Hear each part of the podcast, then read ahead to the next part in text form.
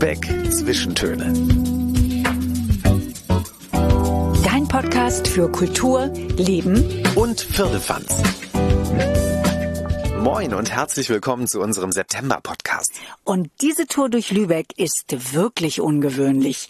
Wir nehmen euch mit zum Klangverhör. Wir tauchen mit euch ab unter Wasser und machen eine Zeitreise ins Mittelalter. Aber los geht's mit Lübecks berühmtester Familie. Seid ihr bereit? Dann kommt doch einfach mit und lasst euch überraschen.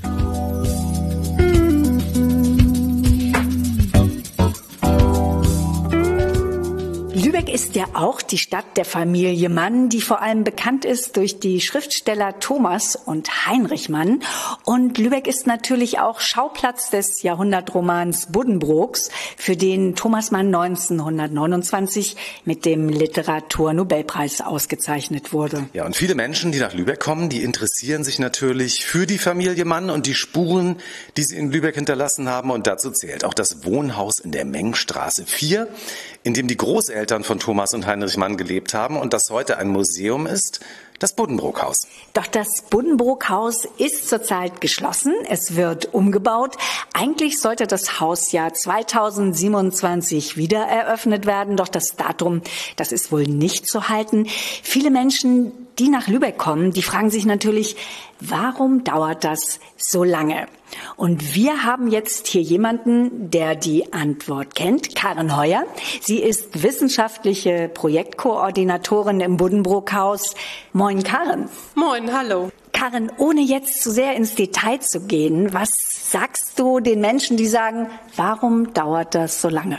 Die beste Ausrede ist immer, und sie ist wahr, es ist eine komplexe Bauaufgabe. Das Buddenburghaus wird erweitert um sein Nachbargrundstück, die Mengenstraße 6. Und beide Häuser, die es dort zurzeit noch gibt, sind in Teilen denkmalgeschützt. Und dieser teils denkmalgeschützte Bestand wird erhalten und in einen Neubau integriert. Das heißt, es ist ein relativ kleines Grundstück, auf dem das alles passieren soll, aber dann auch noch im Herzen des UNESCO-Welterbes. Das heißt, nur diese Baustelle zu planen, ist unglaublich zeitaufwendig. Und bevor das alles losgehen kann, bevor der Abgeriss äh, stattfinden kann, gibt es die Untersuchung zur Baureifmachung, das heißt denkmalpflegerischer, restauratorischer und archäologischer Art. Und da sind wir immer noch bei. Also eine sehr komplexe Angelegenheit, das Ganze. Ja, das muss man wirklich so sagen, ja. Und es ist ja auch immer so, äh, wie zum Beispiel dieser armen Friedhof, der gerade gefunden wurde hier bei Bauarbeiten. Man findet ja immer irgendwas, womit man nicht gerechnet hat. Ne? Ja, Stichwort Friedhof. Wir sind ja hier vis-à-vis -vis zur Marienkirche und haben immer befürchtet, dass es hier auch noch Gräberfunde gibt. Dann da findet man, finden Archäologen ja immer das meiste. Aber bisher ist das nicht aufgetaucht. Eine, eine Katze, eine tote Katze wurde gefunden und eine Kanonenkugel, aber mehr noch nicht. Immerhin. Das finde ich ganz spannend. Wir wollen jetzt natürlich wissen, wir sind auf einer Mission. Wo kann ich in Lübeck trotzdem das Maximum an Thomas und Heinrich Mann und der ganzen Familie Mann erleben, trotz geschlossenen Buddenbrookhauses? Ein Teil der Ausstellung des Buddenbrookhauses ist in einem anderen Museum zu sehen, im Behnhaus in der Königstraße 9. Es konnte ja nicht alles aus dem Buddenbrookhaus mitgenommen werden, Karen. Nach welchen Kriterien wurde ausgewählt, was zurzeit im Behnhaus zu sehen ist?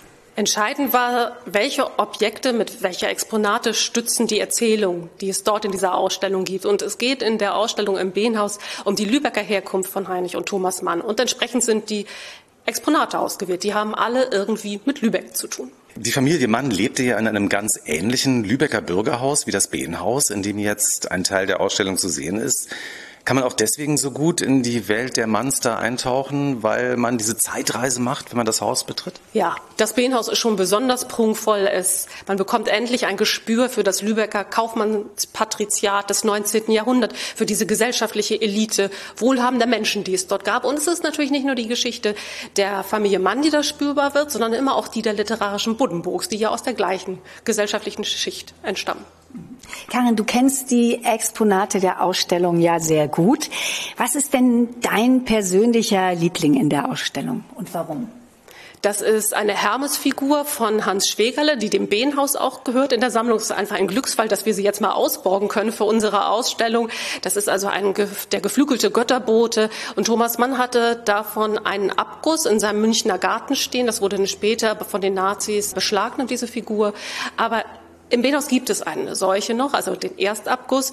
Und Das ist eine besonders schöne Plastik und Thomas Mann hat sie sehr geliebt. Und warum? Weil der Hermes als Wappenfigur steht, sowohl für die Künstler als auch für die Kaufleute. Und damit vereint sich dann so schön die Lübecker Herkunft, die Kaufmannsfamilie Mann mit dem, was aus Heinrich und Thomas Mann wurde, nämlich Künstler, Schriftsteller. Also die Quintessenz der Familie Mann eigentlich am Ende. Ne? Karin, kannst du eine Prognose abgeben? Wann wird das Buddenbrook-Haus wieder in Betrieb sein? Wann kann man die Ausstellung da wieder besuchen? 2028. Hm. Das kam jetzt ziemlich zügig. Ja, da ist, mit, ist, ist Hoffnung dabei, aber die will ich mir auch nicht nehmen lassen. 2028. Karin, eine Aussage, die uns Hoffnung macht. Und wir stehen ja auch schon ganz nah dran am Buddenbroker Haus. Wir sind jetzt nämlich in der Verwaltung gerade in der Mengstraße 8.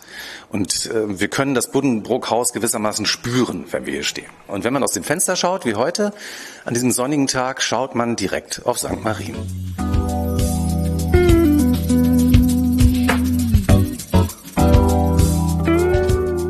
o Und eine weitere Möglichkeit, die Familie Mann in Lübeck zu erleben, sind die literarischen Spaziergänge. Und eine dieser Erkundungstouren, Expeditionen könnt ihr mit Annette Klockmann machen. Annette ist Kunst- und Kulturvermittlerin. Moin, Annette. Moin, moin, ich grüße euch. Ja. Annette, deine Tour dauert normalerweise anderthalb Stunden. So viel Zeit haben wir jetzt nicht im Podcast. Aber um einen Eindruck zu bekommen, zeigst du uns jetzt einen Ausschnitt aus deiner Tour. Wir haben uns vor dem Buddenbrook-Haus in der Mengstraße 4 getroffen. Ja, und hier lebten ja die Großeltern der fünf Mann-Geschwister, von denen Thomas und Heinrich durch ihre Literatur dann weltberühmt wurden. Thomas Mann lässt seine Erlebnisse in diesem Haus später in seinen Roman Buddenbrooks einfließen. Annette, welche Erfahrungen in diesem Haus haben die Mannkinder, also speziell Thomas und Heinrich, besonders geprägt? Also ich denke, dass die berühmte Großmama, die irgendwo so ein Anker in der Familie war und das auch liebte, dass das der prägende, die prägende Person war. Und äh, Thomas Mann, der ja oft ein etwas lockeres Mundwerk hatte, sagte durchaus, dass es ihm lag, nach dem Katharineum, das er als Schule besuchte, die Zuchtanstalt zu verlassen und zur Großmutter zu gehen, die ihn dann sehr wahrscheinlich mit offenen Armen empfing. Denke ich ganz einfach mal. Also dieses Haus ist einfach Familie. Das ist große Geschichte, auch für die Kinder schon gewesen, weil man wusste, der Urgroßvater war aus Rostock gekommen, der Großvater hatte dann das Haus in der Mengstraße gekauft, von dem wir gerade sprechen. Und das war einfach etwas ganz Besonderes in dieser Stadt. Und Sie fühlten sich wohl in diesem Haus der Großeltern?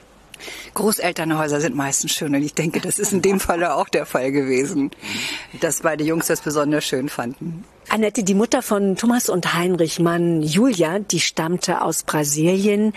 Warum hat sie sich hier in Lübeck nie so richtig wohlgefühlt? Warum ist sie hier nicht so heimisch geworden? Die Mutter Julia Mann kam als kleines Mädchen nach Lübeck. Und zwar nachdem ihre eigene Mutter in Brasilien gestorben war und der Vater sich, der aus Lübeck stammte, Gedanken machte, was mache ich mit meinen Kindern?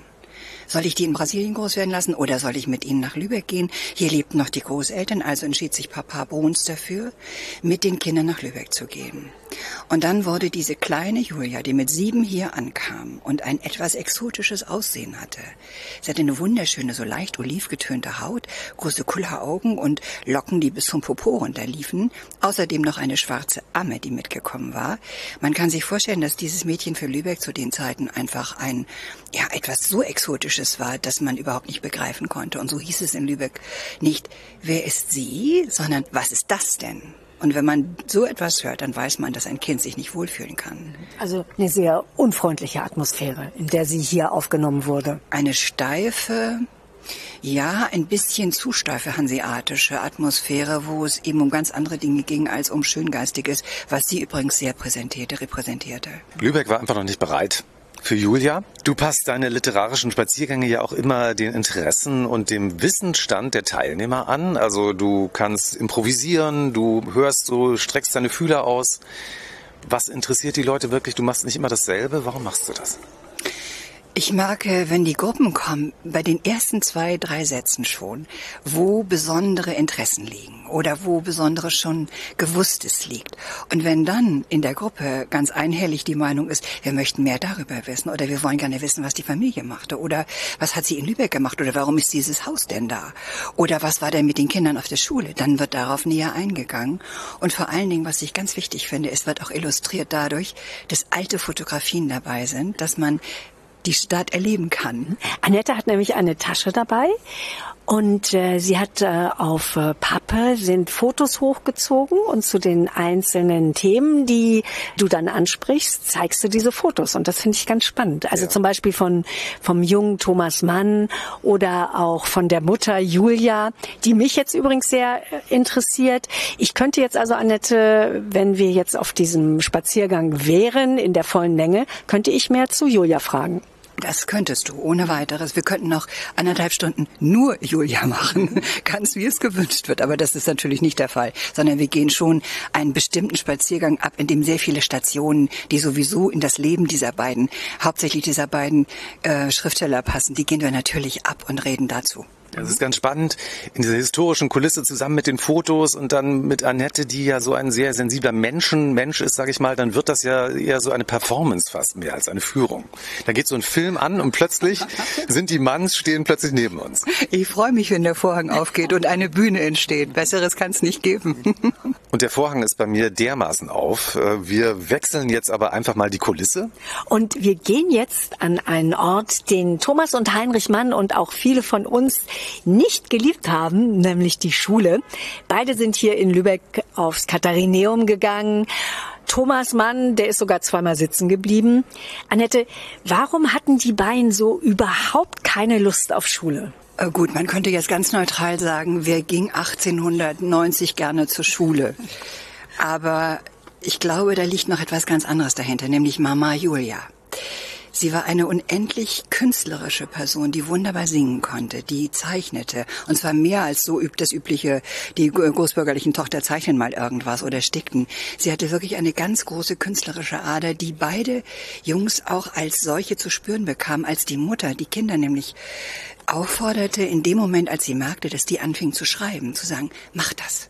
Schreibt unbedingt, weil Rechnen und Lesen, ja mein Gott, das kann man alles lernen, aber zu schreiben lernen kann man nicht. Sie hatten also einen Freifahrtschein von der Mutter, die Schule einfach links liegen zu lassen, oder? So könnte man es nennen. Und den Vater hat es nicht amüsiert. Der hatte nämlich ganz andere Pläne für seine Jungs. Was sollten die machen? Ähm, der Älteste, also Heinrich, 71 geboren, 1871, der sollte bitte Jura studieren und möglichst dann einstens Bürgermeister von Lübeck werden. Und Thomas, der sollte nach dem sogenannten Realabitur, das war so geplant, die Firma übernehmen. Da machte man kein Abitur.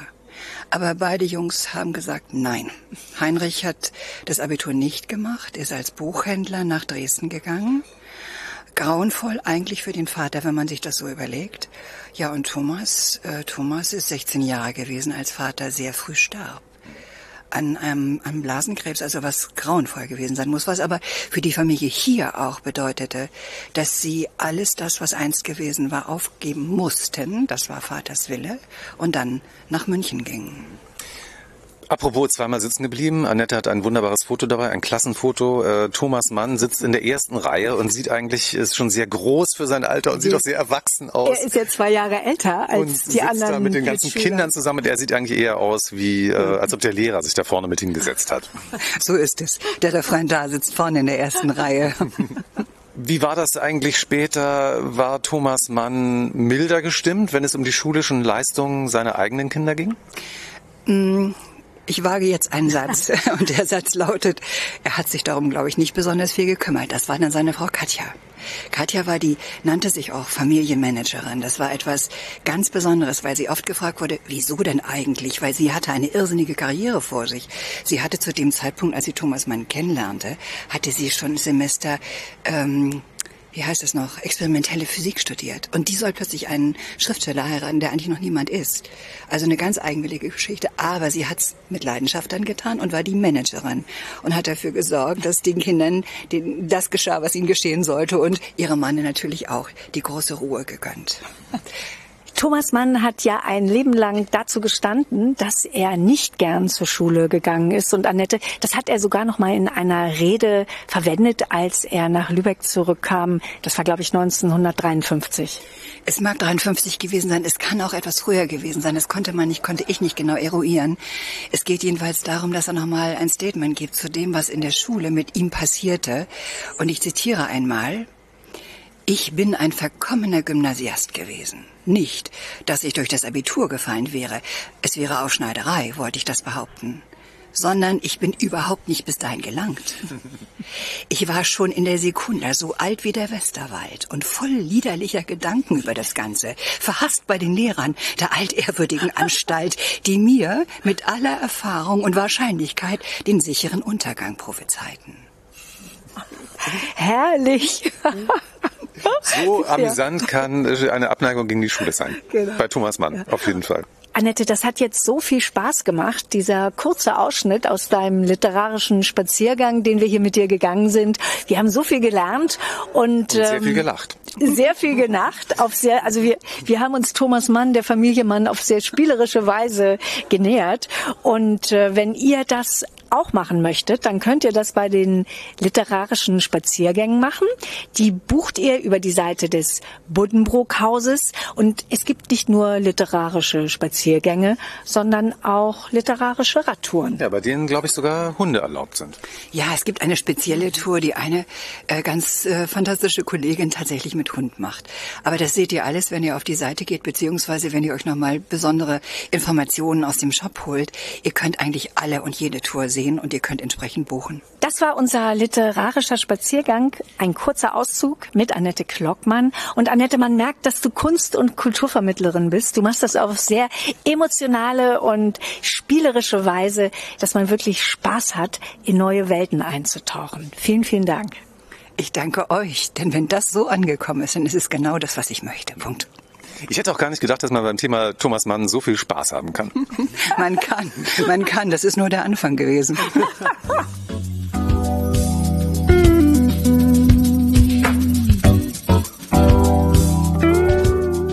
Und wer jetzt Lust bekommen hat, also mir geht es jedenfalls so, von den Manns oder über die Manns zu lesen. Mir geht es auch so. Der findet die Lektüre konzentriert im Infocenter und Museumsshop des Buddenbrook-Hauses am Markt 15, also direkt hinter dem Rathaus.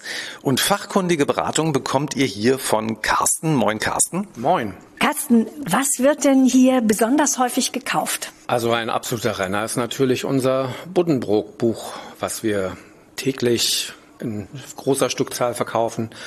Eine Besonderheit zu allen unseren Büchern, die wir hier haben, ist natürlich auch ein besonderer Stempel, den wir dann gerne in das Buch reingeben, damit die Besucher ein, ähm, eine schöne Erinnerung haben und auch eben sagen können, gut, wir haben dieses Buch jetzt nicht im Original Buddenbrook-Haus gekauft, sondern eben im Museumsshop vom Buddenbrook-Haus. Aber darüber freuen sich die Leute wie verrückt. Und was ist das für ein Stempel? Da haben wir drei verschiedene Variationen. Also entweder hat das Buch Thomas Mann geschrieben. Das heißt, wir haben also das Emblem vom Buddenbrook-Haus seitlich dann gestellt, den Namen Thomas Mann oder eben Heinrich Mann. Oder wir haben noch einen runden Stempel, wo man dann eben auch nochmal das Buddenbrook-Haus sieht und dann Lübeck drunter steht. Oh, das ist doch eine sehr schöne Sache. Das ist schon was Besonderes. Ja. Es ist ja ganz interessant, dass der Bestseller wirklich immer noch der Roman Buddenbrooks ist. Finde ich, hätte ich jetzt gar nicht gedacht, weil es ja auch so viel Sekundärliteratur gibt. Carsten, wenn jetzt jemand reinkommt und sagt, ich weiß äh, relativ wenig über die Manns, äh, ich habe hier vielleicht gerade einen literarischen Spaziergang gemacht, ich will das noch intensivieren, welches Buch empfiehlst du dann? Wir haben eine ganze Menge Bücher über die Familie Mann. Es ist ja eine, eine große Familie gewesen. Alle sind sie irgendwie zu Rang und Namen gekommen in ihrer Lebensgeschichte. Ich habe jetzt gerade das Buch von Kerstin Holzer gelesen, Monika Mann und ihr Leben auf Capri, Monastella genannt. Ein wunderbares Buch. Monika Mann ist eine Außenseiterin gewesen innerhalb ihrer Familie, wo man immer hin und her schwankt, hat man jetzt Mitleid mit ihr oder nicht. Ich hatte viel Mitleid mit ihr, weil ich mag sie gerne in ihrer Person oder sie als Person.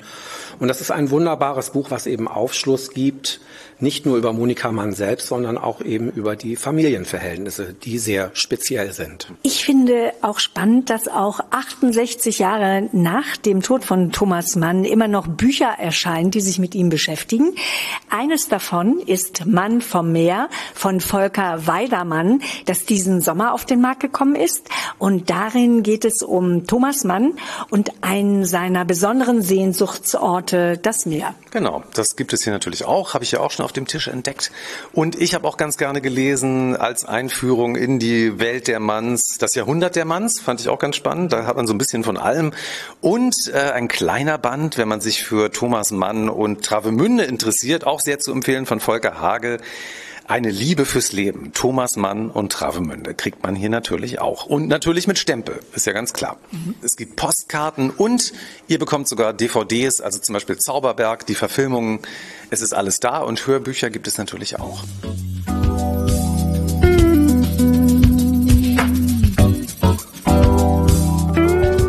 Und wer jetzt immer noch nicht genug von Thomas Mann kriegen kann, der kann ihn sich hier in Lübeck auch anschauen im Marzipanmuseum im Café Niederegger. Da sitzt er nämlich in Denkerpose mit einem Buch modelliert aus Marzipan. Ja, an einem Tisch in Lebensgröße. Und wir sind jetzt im Marzipanmuseum mit Eva Mura von Niederegger, die uns alle Fragen zu Thomas Mann in Marzipan beantworten kann. Moin, Frau Mura. Moin.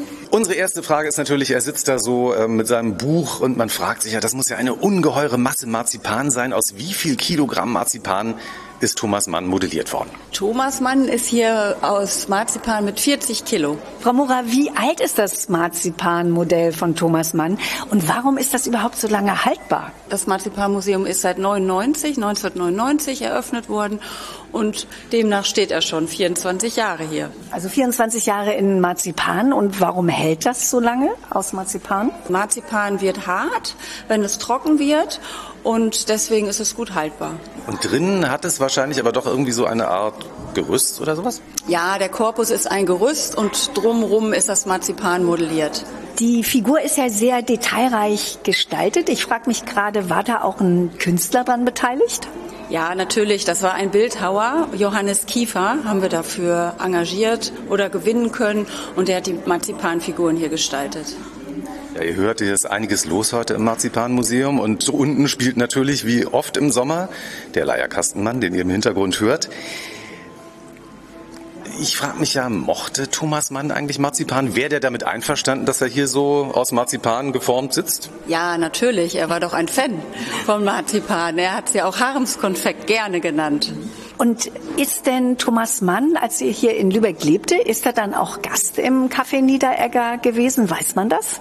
Ja, das weiß man. Wir haben sogar ein Foto von ihm mit der Schriftstellerin Ida Boyett und das ist belegt. Dann haben die beiden literarischen Schwergewichte hier aus Lübeck zusammen Marzipan gegessen, vielleicht einen Kaffee getrunken. Wie du dir das hier wieder vorstellst, ja, aber so stelle ich es mir auch vor. Eine blühende Fantasie.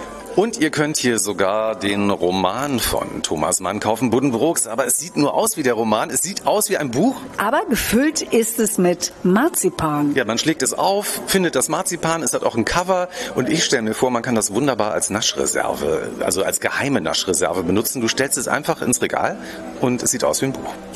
Wenn du dich wunderst, warum ich heimlich immer dicker werde, liegt es am Marzipanbuch. Ich hoffe ja nicht.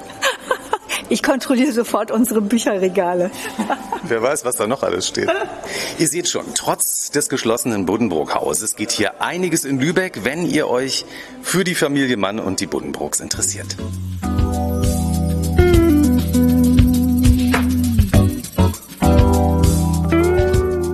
mit unserer nächsten Geschichte tauchen wir hier mitten in Lübeck ab in eine ganz andere, traumhafte Welt mit euch. Es ist weit über Lübecks Grenzen hinaus bekannt, das Lübecker Wassermarionettentheater. Ihr kennt wahrscheinlich Marionettentheater, aber das mit den Marionetten unter Wasser gespielt wird, das ist weltweit einzigartig und wir wollen uns jetzt angucken, wie das funktioniert. Wir sind im Theater in der Kanalstraße 108. Ja, und betrieben wird das Theater von Anna Malten und Wolf Malten. Anna ist Künstlerin und Märchenerzählerin. Wolf komponiert die Musik, die Geschichten entwickeln sie gemeinsam und sie bauen auch die Unterwasserpuppen gemeinsam. Und am Ende wird das dann alles in Aquarien aufgeführt. Das eine ist mit 3000 Litern Wasser gefüllt, dann gibt es noch eins mit 800 Litern, aber das erzählen sie uns jetzt jetzt am besten alles mal selber. Moin, ihr beiden. Schön, dass ihr da seid. Ja, moin, hallo. Moin. Ich habe auch extra meine Haare noch schön gemacht. Ne? ja, das weiß ich sehr zu schätzen. die liegen, die liegen sehr gut. Ja, und unter Wasser äh, ist es ja auch mal so eine Sache mit den Haaren, ne? Wolf und Anna, die sitzen in den blauen Kinosesseln vor dem 3000 Liter Becken. 45 Plätze gibt es hier. Ihr seid die einzigen weltweit, die das machen. Anna und Wolf, seid ihr die einzigen, die verrückt genug dafür sind, das zu machen? Offensichtlich. Wir machen das ja schon seit 32 Jahren und es ist bisher noch niemand in die Fußstapfen getreten, das auch zu versuchen. Wir wissen nicht, was die auf der anderen Seite des Mondes machen. Ja, stimmt. Ja, Sonst, ansonsten gehe ich davon aus, wir sind auch die einzige im Universum. Wolf, du hast damit angefangen vor langer Zeit. Kannst du uns noch mal kurz erzählen, was waren die Anfänge? Wie bist du auf die Idee gekommen? also ich habe Figurentheater studiert und für mich war das visuelle Figurentheater immer das Spannendste. Also wenn nicht so viel geredet wird. Vor allen Dingen, weil wir auch ähm, auf einer internationalen Theaterschule war ich und natürlich mit vielen Leuten aus dem Ausland zusammengearbeitet habe und dann die Sprache oft ein Hindernis war. Verständnis.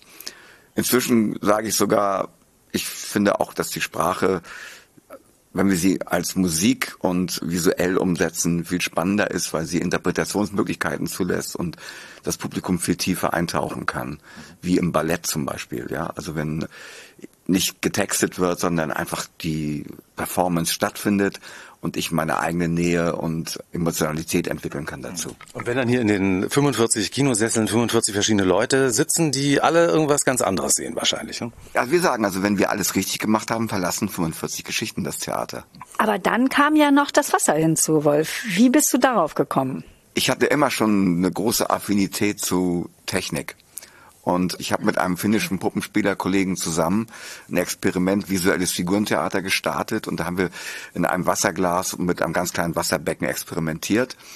Und ich habe dann gleich angefangen, irgendwelche Beleuchtungseffekte dafür zu entwickeln und irgendwie ist dann Juha Laukanen aus Finnland dann ausgestiegen und sagt, Alter, das ist mir viel zu kompliziert. Ich bin Handpuppenspieler und mit Technik und Wasser, ich weiß sowieso nicht, ob das eine tolle Idee ist. Und ich kam nach Lübeck zurück und habe hier ein Ensemble gehabt, das hieß Theater im Experiment. Und die waren total aufgeschlossen und haben gesagt, wir versuchen mal. Einfach ein, eine Produktion zu machen, ob es funktioniert. Also nur für eine Produktion war das eigentlich gedacht.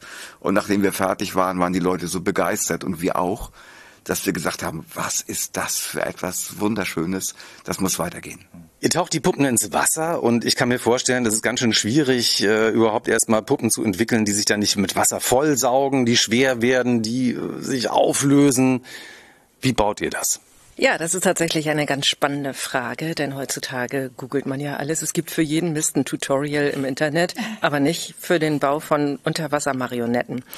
Das ist so, dass wir eine Idee haben, irgendetwas, eine kleine Geschichte, ein Bild im Kopf haben und anfangen Zeichnungen zu machen, dazu einen kleinen Zeichentrickfilm und dann, ja, der beste Freund ist der Baumarkt und der Bastelladen und der Sack mit den Stoffresten und dann geht's los.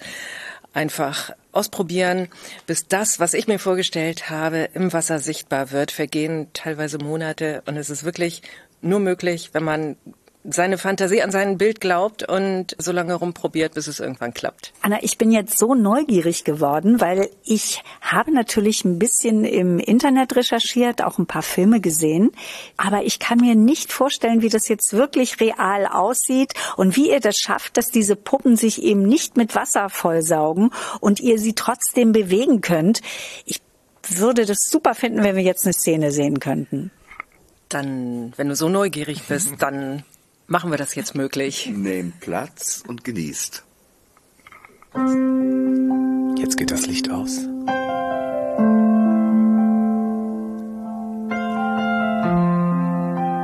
Im Aquarium geht das Licht an.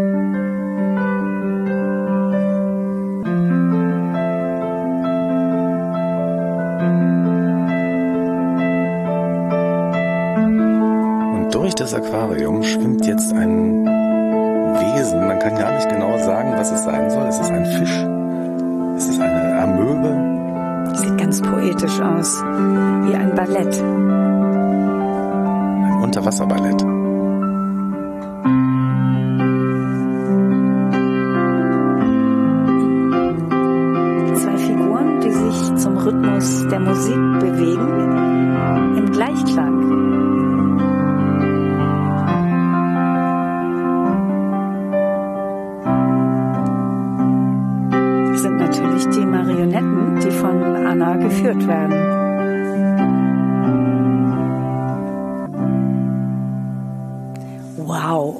Bin ganz verzaubert. Ja. Das Ich, wenn ich das Gerät jetzt nicht zur Aufnahme in der Hand hätte, würde ich natürlich wild applaudieren. Aber Bettina, du kannst das aber machen, oder? Sehr gut. Yeah. Also ich bin fest überzeugt davon, dass ich gerade eine Liebesgeschichte gesehen habe. Bettina, was hast du gesehen? Ja, es war ja so ein Gleichklang zwischen zwei Figuren, die auch miteinander verschmolzen sind. Und es strahlte auch so eine Ruhe aus, untermalt von der Musik. Und wir haben ja eine Szene gesehen aus äh, Water Stories. Das ist ein Stück für Erwachsene, das ganz ohne Worte auskommt. Und ich glaube, jeder hat da auch andere Interpretationen, was er sieht. Begleitet wird das Stück von Licht und Klängen. Wolf hat die Musik dazu komponiert. Ja, eben live gespielt, ne? Haben wir gar nicht gesagt, glaube ich, ne? Nein, das haben, machen wir jetzt. Und ja, es sieht aus, als ob die Figuren, die Anna führt, diese Marionetten, unter Wasser schweben. Und ähm, ich war ganz verzaubert in dem Moment. Ich habe sowas auch wirklich noch nicht gesehen. Also ganz herzlichen Dank an euch beide. Ja, ganz fantastisch. Und ich war auch, ich bin so ein bisschen hektisch hergekommen. Der Verkehr war so ein bisschen turbulent und jetzt bin ich plötzlich äh, in diesen paar Minuten total runtergekommen. Darum geht's, darum geht's dabei. Und also das war jetzt die letzte Szene aus dem Stück. Ihr ähm, führt auch ein Stück für Kinder auf. Das ist für die ganze Familie, aber eben auch für Kinder ab vier. Das heißt Abenteuerriff. Und da geht es um einen Tauchgang auf den Meeresboden der Ostsee. Es geht zum Beispiel darum, welche Musik Fische Ja, hören. das habe ich mich auch schon immer gefragt. Also Barsche zum Beispiel. Ne? Bis jetzt habe ich mich das noch nie gefragt. Wolf, welche Aber- Musik hören Barsche? Rap. Hast du geklappt. Wolf, Anna, ihr seid auch dabei bei der Lübecker Theaternacht am 23. September. Da stellen Lübecker Theater und Ensembles ihre neuen Produktionen vor. Los geht's um 16 Uhr. Es gibt klassische Theaterkunst, aber auch Puppen, Tanz und Musiktheater oder kreative Improvisationsshows. Die Lübecker Theaternacht, das ist ein spannender Querschnitt durch die Lübecker Theaterszene. Und das Schöne ist, mit einem Ticket komme ich in alle Veranstaltungen rein, eben auch bei euch hier ins Theater. Ja, genau. Und Kinder und Jugendliche bis 18 Jahren haben mit dem Kinder- und Jugendticket freien Eintritt. Das finde ich auch sehr gut. Und Karten gibt es bei allen Theatern, die mitmachen. Und besonders schön finde ich auch, dass man in der Lübecker Theaternacht eben hinter die Kulissen blicken kann und eben mit den Theatermacherinnen und Theatermachern sprechen kann. Also ins Gespräch kommen. Die ähm, Ja, gehen mal davon aus, dass ihr beide dann auch mit den Leuten sprecht, die irgendwelche Fragen habt, oder? Ja, natürlich. Und wir haben hier in der Theaternacht die ähm, Besonderheit, dass wir haben zwei andere Theater zu Gast, die sich hier auch vorstellen, das Theater 23 und Stiller Wahnsinn und die Hausband, The Access. Und wir machen dann abends für diese, für die Erwachsenenstundenprogramme mit diesen drei oder vier und wir natürlich auch Kombination. Und am Nachmittag gibt es hier dann das Abenteuerriff und die Schiffsrate Concilius lädt die Kinder auch ein. Ich habe noch eine Bitte. Dürfte ich einmal so eine Figur versuchen zu halten? Ja, Oh, Ah, ich sehe schon, das macht ihr nicht gerne. Ne? Ihr gebt ihr nicht gerne aus der Hand. Vor allem Bettina sieht auch so aus, als könnte sie irgendwas kaputt machen. Wie bitte? Nein, überhaupt nicht. was jetzt im Becken oder an der Luft? Am liebsten beides. Also Becken ist schwierig, weil, weil ich sag mal, die Figuren, die wir jetzt haben, das sind alles Einzelstücke. Da kommt das glitzernde Flitzen. Das kann jeder. Das glitzernde Flitzen, das, das, das geben wir dir, genau. Genau. Damit, damit, das, Glitzernde Dann kannst du auch wirklich den Zauber äh, erleben. Spannend. Sehr geehrte Damen und Herren, verehrtes Publikum, ihr seht jetzt Bettina mit dem glitzernden Flitzen. Bin mal gespannt, was das überhaupt ist. ich auch. Und schwupps, du hast gemerkt, wie leicht sie ist an der Luft, ja? Und jetzt siehst du, was für wunderschöne, langsame, fließende Bewegungen du machen kannst. Du kannst sie auch einmal stillhalten, dann siehst du, wie ganz langsam die Fäden absinken. Kannst sie ruhig tiefer und einmal durch das ganze Becken ziehen. Das müsst ihr euch vorstellen wie so einen Schweif aus Lametta. Und den habe ich jetzt an einer Stange und bewege ihn durchs Wasser. Und er heißt nicht einfach nur das glitzernde Flitzen, sondern er flitzt tatsächlich glitzernd durch das 3000 Liter Becken. Und Bettina, du machst das ganz gut. Also dafür, dass du das noch nie gemacht hast, was sagst du, Anna? Absolut professionell. Genau. Bettina, du willst gar nicht wieder aufhören, ne? Das macht Spaß, oder? Ja, total. Also ich versuche jetzt die Musik, die Wolf spielt, dass ich dazu Bewegungen mache mit meinem glitzernden Flitzen. Also Bettina nimmt ihre Aufgabe sehr ernst, als ob wir draußen Publikum haben. Ich meine, zwei Zuschauer hast du ja, Anna und mich. Du merkst ja jetzt sicherlich, dass du einen ähnlichen Effekt hast beim Spielen, wie wenn du im Publikum sitzt, ja? Dass, wenn du dieses diese Bewegung unter Wasser siehst, dann, dann fängst du an zu träumen. Ich sage mal, Wassertheater ist wie Träumen unter Wasser. Das hast du jetzt aber toll beschrieben. Also ich war da auch sehr emotional engagiert. Und ähm, ich dachte am Anfang, okay, man konzentriert sich dann nur auf die äh, Bewegung, aber man geht ja mit der Musik mit. Und das ist so eine Einheit, die man dann bildet mit der Figur. Anna, ganz herzlichen Dank, dass ich in dem 3000 Liter Aquarium spielen durfte. Sehr gern geschehen. Das Lübecker Wassermarionettentheater. Das müsst ihr euch unbedingt mal angucken. Vielleicht in der Theaternacht, aber ihr habt auch noch viele andere Gelegenheiten natürlich. Und wenn ihr mal so ein Erlebnis haben wollt wie Bettina, es gibt hier tatsächlich Workshops, die ihr anbietet. Genau, der heißt Tauchgang Probebühne. Das starten wir also für Kinder, Jugendliche und auch für Erwachsene. Hm. Und da kann man sich selber sein glitzerndes Flitzen bauen und Genau. auch mal ausprobieren. Genau, und dann im Becken spielen. Super. Ich kann das unbedingt empfehlen. Das war ein ganz zauberhaftes Erlebnis mit euch beiden. Ja, und ihr habt uns beide zum Träumen gebracht. In kürzester Zeit, von 0 auf 100. Ah, das ist wunderschön. Wir hoffen auch, dass wir euch hier einmal im Publikum begrüßen können, damit ihr die ganzen Water Stories seht. Genau, und in der Theaternacht, wie gesagt, gibt es drei Theater hier und eine Rockband. Wow. Also wer da nicht kommt, ist selber schuld.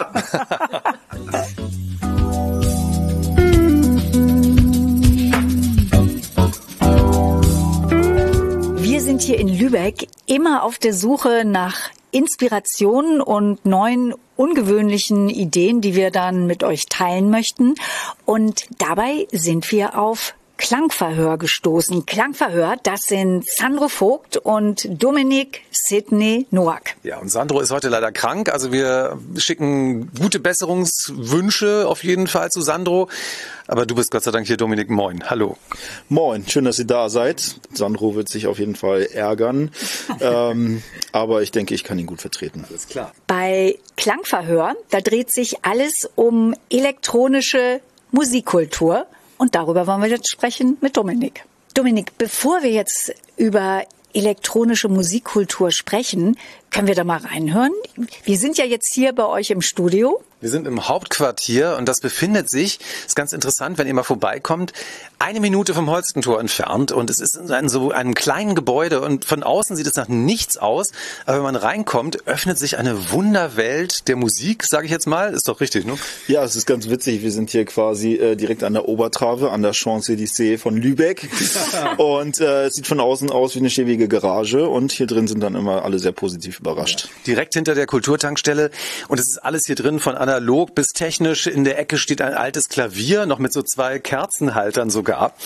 Hier steht ein riesiges Mischpult, es gibt aber auch Instrumente, es gibt Keyboards. Das vermutet man hier wirklich nicht. Es ist ein echtes Musikerparadies. Christian, du bist extrem begeistert. Ich merke das schon. Ich bin auch begeistert. Ja, total. Aber Dominik, die elektronische Musik, wenn man sich jetzt nicht so damit auskennt, was versteht man unter aktueller elektronischer Musik? Können wir da mal was hören? Wir können gerne mal in ein Beispiel reinhören. Ich spiele mal was ab.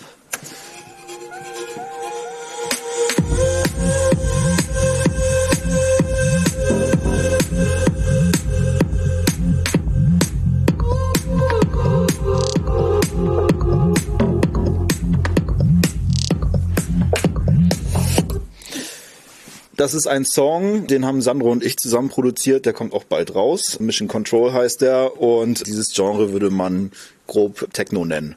Aber äh, elektronische Musikkultur ist natürlich noch viel, viel mehr als nur Techno. Da gibt es also sehr viele Genres, ähm, die in dieses Gebiet reingehören. Dominik, ich bin im Netz ja einerseits über euren Namen gestolpert, Klangverhör. Der bleibt sofort hängen. Ja, absolut. Aber dann auch über den Satz, dass ihr sagt, elektronische Musik hat ein Recht auf kulturelle Anerkennung.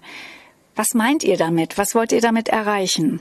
Ja, für viele Menschen ist äh, elektronische Musik eigentlich nur ein Unterhaltungsmedium und wird nicht kulturell anerkannt, hat nicht die gleichen Rechte, hat nicht die gleiche gesellschaftliche Anerkennung und hat auch nicht die gleiche Unterstützung äh, finanziell und von Förderungen. Also elektronische Musik hat nicht die gleichen Rechte. Was meinst du damit? Es geht darum, dass äh, zum Beispiel Orte, die elektronische Musikkultur äh, darstellen, zum Beispiel steuerlich äh, anders bewertet werden als anerkannte Kulturstätten wie äh, Konzerthäuser, Opernhäuser, Theater etc. Clubs haben also extreme Nachteile und aber auch die Künstler werden halt kulturell einfach nicht so gefördert wie Künstler aus kulturell anerkannten Genres. Das liegt vielleicht auch daran, dass viele Leute, die im Thema nicht so drin sind und die sich auch noch nie damit beschäftigt haben, ja sagen, Mensch, das ist ja, die spielen da ja einfach nur Musik. Das ist ja auch gar keine eigene kreative Leistung. Aber das ist ja überhaupt nicht so, ne? Ja, das ist Quatsch. Ähm, Im Prinzip ist, ist das tatsächlich die gängige Meinung, ähm, weil die Leute sich damit nicht auseinandersetzen. Genau, im Prinzip äh, geht es darum, dass äh, die Menschen, die am langen Hebel sitzen in der Kultur, in, nicht nur in Lübeck, sondern allgemein, sind meistens höher betagt als die Fans von elektronischer Musikkultur. Und die sind dementsprechend relativ konservativ, was Kultur angeht. Und solange sich das nicht ändert, wird sich unser Problem auch nicht ändern. Dominik, ich bin da, muss ich ehrlich sagen, auch nicht so drin im Thema. Und ich würde das super finden, wenn wir jetzt nochmal elektronische Musik hören.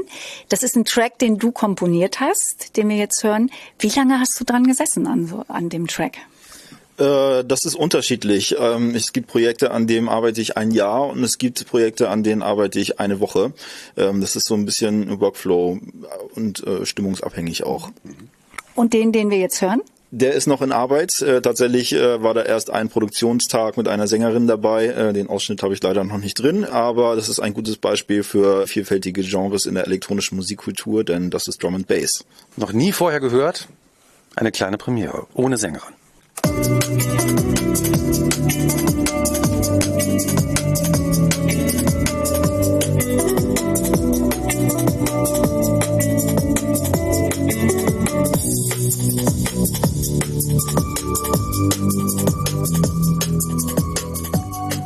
Sehr melodisch auch und eben gar nicht so monoton, wie man sich manchmal so Party-Musik elektronische vorstellt. Ne? Also ich glaube, das, was der Gesellschaft noch am nächsten an elektronischer Musik ist, ist tatsächlich Schlager. Und da denkt man halt an Ballermann und an, ans Konsumieren von alkoholischen Getränken und ans Fehlverhalten. Und das ist leider überhaupt nicht das, was wir als elektronische Musik-Community repräsentieren. Über die Mission von Klangverhör haben wir schon gesprochen, aber ihr setzt das natürlich praktisch in die Tat um, indem ihr zum Beispiel Partys veranstaltet. Wir haben auch darüber gesprochen, ihr seid Musikproduzenten. Wie kann man Klangverhör auf einen Punkt bringen? Das ist ja wie so eine Wundertüte, die man aufmacht und da kommt immer mehr raus. Was ist das, Dominik? Klangverhör ist elektronische Musikkultur und dabei geht es sowohl um Künstlerförderung als auch um Förderung von Kulturstätten und äh, soziale Erreichbarkeit. Was meinst du mit sozialer Erreichbarkeit? Soziale Erreichbarkeit bedeutet, dass alle sich den Eintritt leisten können und auch sich leisten können, feiern zu gehen. Denn wenn man 10 Euro für eine Flasche Bier bezahlt oder 25 Euro Eintritt, dann ist das einfach nicht für jeden machbar. Und ihr bietet das äh, günstiger an? Das ist formatabhängig. Wir haben also Formate, die spendenbasiert laufen. Da braucht man also, wenn man kein Geld hat, muss man auch keinen Eintritt bezahlen. Wir haben in der Regel auf allen unseren Veranstaltungen zum Beispiel einen Rabatt für Studenten. Wir sind nicht unbedingt gewinnorientiert, sondern wir sind äh, sozial orientiert. Und ihr wollt ja elektronische Musik in Lübeck bekannter machen. Ihr seid immer auf der Suche nach ungewöhnlichen Locations, die man vielleicht jetzt gar nicht so unbedingt mit elektronischer Musik zusammenbringt. Richtig, Lübeck hat schon ganz lange eine große elektronische Musikszene und wir möchten sie wiederbeleben und das an Orten, die dafür nicht unbedingt bekannt sind. Und äh, dafür gehen wir in Bars, wir gehen in offene Flächen, wo man vielleicht nur Live-Musik im klassischen Sinne sehen würde. Zum Beispiel? Zum Beispiel auf der Walli hier in Lübeck. Das ist ein ganz bekannter Veranstaltungsort für Live-Musik, aber eben nicht für elektronische Musik. Und äh, wir gehen zum Beispiel auch in Ateliers wie die Kunsttankstelle. Ihr würdet aber auch zum Beispiel ins Museum gehen oder ins Theater, Hanse-Museum zum Beispiel. Also die Leute müssen eigentlich nur auf euch zukommen und dann sagt ihr, Mensch, da machen wir was zusammen. Richtig, ähm, wir suchen immer, wir sind auf der Suche äh, nach neuen Ideen, neuen Orten und überall, wo wir hingehen und wir haben unsere Vision, da denke ich auch, dass es möglich sein wird. Dominik, ihr sagt ja auch, ihr wollt die Leute zusammenbringen mit Musik. Das will Musik ja eigentlich in der Regel Menschen zusammenbringen. Was ist bei euch da besonders? Das erreicht man durch äh, die Vermischung von verschiedenen Genres. Denn normalerweise ist es so, dass die Leute sagen, heute gehen wir auf eine Techno-Party, heute gehen wir auf eine Goa-Party, heute gehen wir auf ein Konzert. Und äh, wenn man all diese verschiedenen Möglichkeiten auf eine Veranstaltung zusammenbringt, dann kommen natürlich auch all die, ein, all die verschiedenen Menschen zusammen. Und das macht ihr ja jetzt am 2. September auf eurer großen Veranstaltung. Richtig, am 2. September haben wir das zweite Wally Summer Closing und das Ganze findet auf sechs Bühnen statt, äh, von 16 bis 5 Uhr morgens ähm, und wir haben Livebands in allen möglichen äh, Genres, wir haben elektronische Musik in allen möglichen Genres und das Ganze auf sechs Bühnen und das zieht natürlich auch die unterschiedlichsten Menschen an. Wir haben jetzt eben gerade über Goa gesprochen, von manchen auch Progressive Trance Musik Woher weißt du genannt. das denn? Ich habe vorher mit Dominik mich kurz ausgetauscht. Können wir noch mal ein bisschen Progressive Trance oder Goa hören? Ja, natürlich. Ähm, Progressive Trance oder Psytrance sind ist natürlich auch ein ganz groß, breit gefächertes Thema, aber äh, ich spiele einfach mal was an.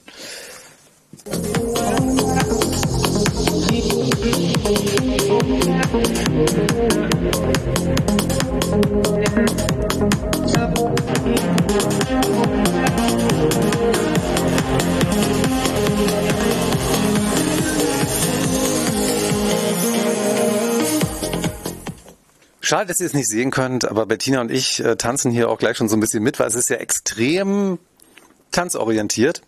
Und Absolut. ich könnte hier jetzt gleich eine kleine Goa-Party oder Progressive Trance-Party feiern. Das kann man mit euch ja im September. Über den 2. September haben wir gesprochen, die Veranstaltung Wally Summer Closing. Ja, und im vergangenen Jahr waren 1200 Leute dabei. Karten gibt es natürlich im Vorverkauf, da könnt ihr euch schlau machen im Netz, aber man kann natürlich auch an die Abendkasse gehen und ein Teil des Erlöses, des Umsatzes wird auch in diesem Jahr gespendet. Es ist tatsächlich so, dass nicht ähm, 33 Prozent des Gewinns gespendet werden, sondern 33 Prozent des Umsatzes. Und das ist ein wesentlicher Unterschied. Letztes Jahr sind über 3000 Euro an gemeinnützige Organisationen gegangen. Der 2. September ist ja eure Großveranstaltung. Es gibt aber noch weitere Formate im September. Wo kann man euch da hören, Dominik? Da kann man uns im Bunker Lübeck hören. Das ist ein Club, sehr zentral in Lübeck und dort bieten wir mehrere kleine Veranstaltungen statt mit abwechselnden Genres, darunter Techno, Drum and Bass und Goa. Und wenn man genau informiert sein will, was, wann, wie, wo stattfindet, dann folgt man euch am besten auf Insta. ne? Ganz genau und am besten unsere Klangverhörseite, dort werden alle regelmäßig informiert. So, und jetzt hören wir noch mal ein bisschen was, Dominik, Wir oder? wollen noch ein bisschen tanzen. ja. Drei Menschen werden jetzt hier zusammen tanzen, die normalerweise nie zusammen getanzt hätten, obwohl wir beide haben ja auch schon zusammen Wir getanzt. haben schon viel zusammen. Ganz oft, ja. Jetzt kommt Dominik dazu. Wir hören jetzt noch einen Song von Sandro, der gerade eben erst veröffentlicht worden ist und den ihr auch auf zum Beispiel Spotify findet.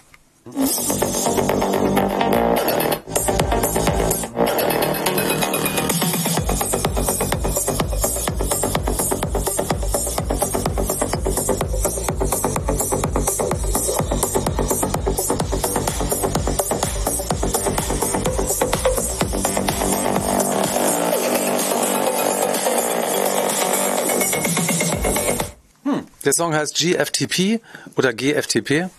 Steht für Ghost from the Past. Wenn man sich den Song komplett anhört, dann versteht man auch warum. Und wir tanzen hier noch so ein bisschen weiter. Vielen Dank, Dominik. Kein Problem. Schön, dass ihr da wart. Das war sehr inspirierend und wir haben Inspiration gesucht und wir haben sie gefunden. Ja, ich bin ja Diplom-Audio-Engineer und ich produziere hauptsächlich klassische Musik und Jazz tatsächlich beruflich. Interessant. Und du hörst das dann auch privat?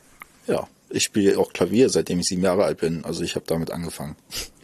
Also klassische Musik und elektronische Musik, das muss ich alles nicht widersprechen. Musik ist Musik. Genres werden von Menschen gemacht. Ich sag ja, Klangverhör ist eine echte Wundertüte. So, und ich habe heute eine Menge neuer Ideen bekommen, über die ich jetzt mal so nachdenke. Und elektronische Musik höre ich jetzt auch anders. Dominik, du hörst gern Jazz. Hast du da einen Song, den du besonders gerne magst? Als Pianist ist natürlich einen, einer der großen Vorbilder Keith Jarrett. Und da kommt man nicht am Köln-Konzert vorbei. Das hören wir jetzt auch noch mal kurz. Zum Abschied.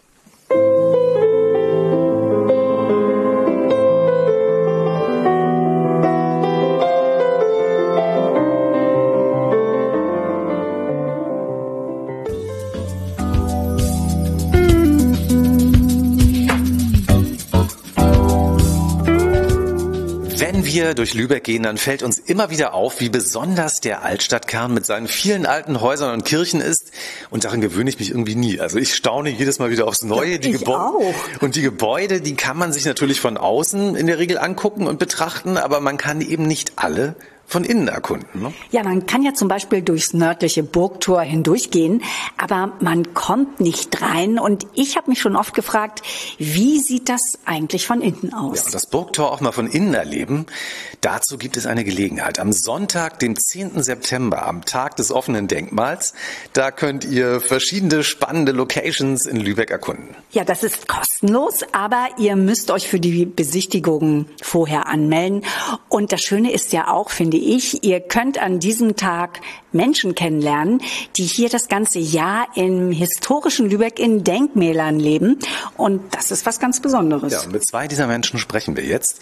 Sie haben übrigens auch eine Katze, die uns schon die ganze Zeit über die, die gegen die Beine, um die Beine streich, gestreichelt. haben wir sie auch schon. Wie heißt diese Katze eigentlich? Aber erstmal sagen wir natürlich, bevor wir sagen, wie die Katze heißt, wir sind jetzt bei Max und Lou im Burgtor. Moin, ihr beiden. Moin. Moin, moin. Herzlich willkommen. Und die Katze heißt Pauli übrigens. Pauli, eine sehr zutrauliche kleine Katze. Sehr weiches Fell. Und sehr niedlich. Lou und Max, ihr lebt ja mit euren drei Kindern in einem der ältesten Baudenkmäler Lübecks im Burgtor aus dem 12. Jahrhundert und dem dazugehörigen Zöllnerhaus. Das äh, Burgtor ist neben dem berühmten Holstentor das einzige Stadttor, das noch von der mittelalterlichen Stadtmauer erhalten ist. Was ist das für ein Gefühl, Lou und Max, wenn man in so einem schönen alten Gebäude mit so einer langen Geschichte lebt?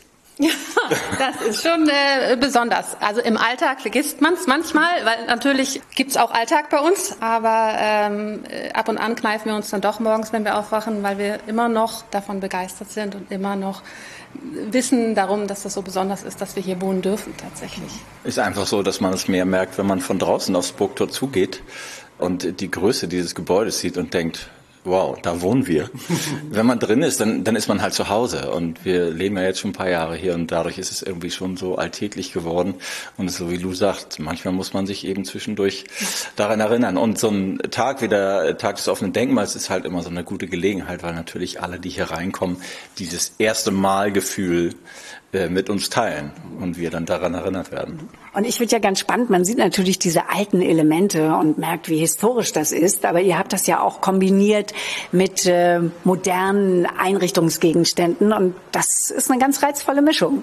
Naja, das war schon immer aber unser Stil tatsächlich, dass wir das Alte und das Neue gemischt haben und wir sind einfach auch Altstadtmenschen und lieben das, hier auf der Altstadt zu wohnen und brauchen diese Atmosphäre auch zum Glücklichsein tatsächlich.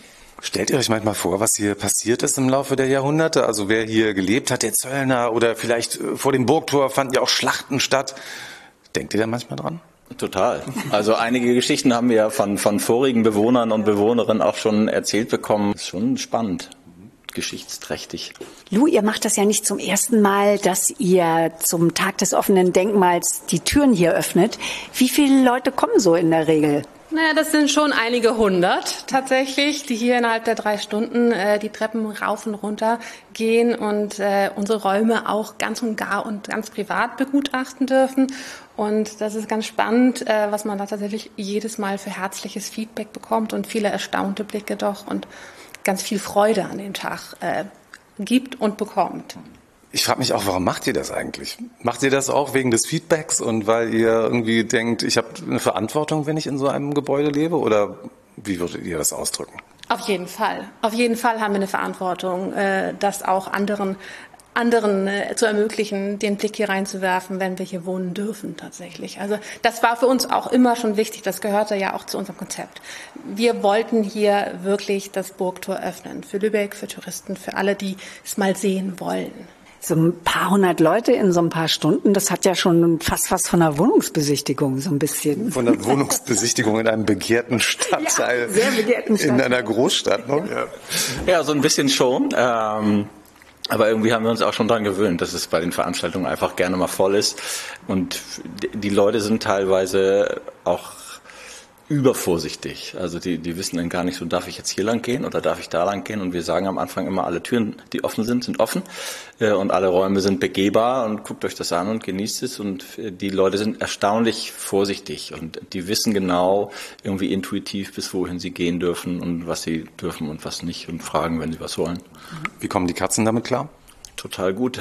Beim ersten Mal haben wir sie in den Garten gesperrt und ist die eine Katze über die Mauer gesprungen und durch die Vordertür wieder rein, weil sie rein wollte. Das war ganz witzig. Wie teilt ihr euch das denn auf am Tag des offenen Denkmals? Wer macht da was von euch? Also ich mache die Turmführung und äh, Lou ist zum Großteil mit unserem Mitbewohner Matthias äh, in der Küche und backt ihre äh, weltbekannten Zimtschnecken und äh, sorgt für Kaffee und äh, andere leckere Sachen. Und dann haben wir noch meine Schwiegereltern hier und Freunde, die sich dann äh, auf die verschiedenen Zimmer verteilen oder die verschiedenen Ebenen, so dass überall jemand ist, der mal ein Auge wirft und der auch was gefragt werden kann, weil die Leute laufend irgendwas wissen wollen zum Haus oder zu irgendwas. Mittlerweile können wir auch die Kinder einbinden. Jetzt sind die so groß, dass sie tatsächlich auch mitmachen an dem Tag. Ja. Müssen Sie sich auch nützlich machen. Ne? Jetzt ist Payback-Time. Habe ich das richtig verstanden? Es gibt Zimtschnecken auch noch on top, wenn man hier kommt an dem Tag? Es, Zimtschnecken gehören mittlerweile zum Burgtor tatsächlich. Ich, wir werden tatsächlich manchmal gefragt bei Veranstaltungen, gibt es denn heute keine? Deswegen, äh, ja, natürlich gibt es auch dieses Jahr wieder Zimtschnecken. So Minimum 120 gehen in, innerhalb von den drei Stunden über den Tresen. Wahnsinn. Max, dürfen wir denn jetzt noch mal den berühmten Turm von innen sehen? Also von außen sind wir ja jetzt schon durchgekommen. Klar, auf jeden Fall, machen wir. Gut.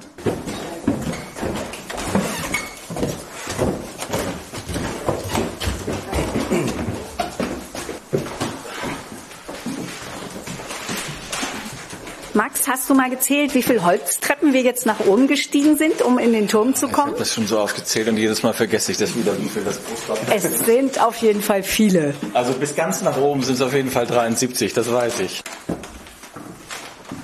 So, und jetzt sind wir mitten im Turm angekommen. Das ist sehr beeindruckend. Mit den Fenstern, man guckt nach draußen, mitten nach Lübeck rein. Das ist wie so eine Zeitreise. In das Mittelalter tatsächlich, in diesem Genau. Fall. Ne? Nur wir haben jetzt alle Klamotten aus dem 21. Jahrhundert an. Aber ich kann mir das hier schon vorstellen, wie das hier gewesen sein könnte im 12. Jahrhundert.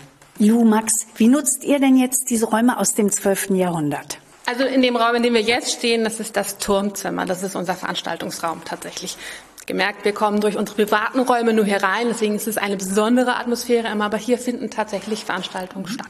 Also auch Ausstellungen, wir sehen das gerade, da wird, glaube ich, gerade geplant für eine Ausstellung, oder?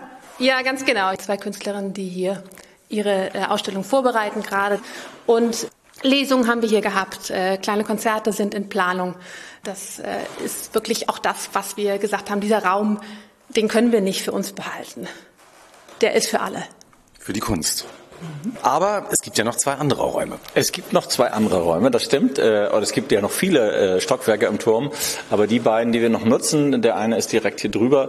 Das ist das, was wir das Tobezimmer nennen. Das haben wir, den Raum haben wir umfunktioniert ähm, für die Kinder einfach äh, zum Austoben im wahrsten Sinne des Wortes. Ein Raum, den man mal auch nicht aufräumen muss, ständig.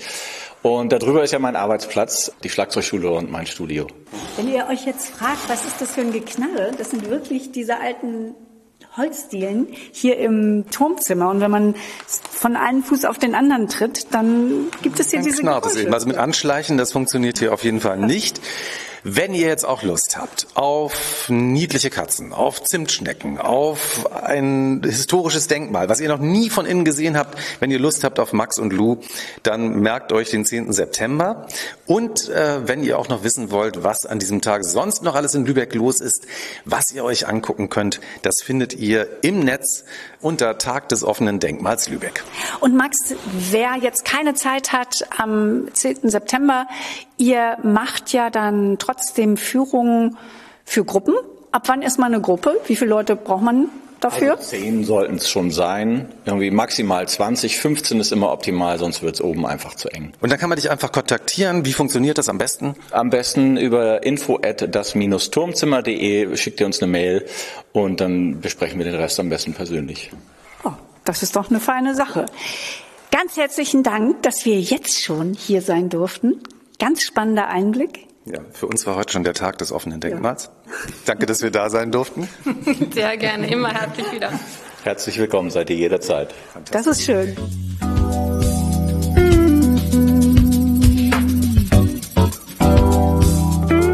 Das war der September in Lübeck mit Lübeck Zwischentöne. Ja, und wir freuen uns schon sehr auf den Oktober.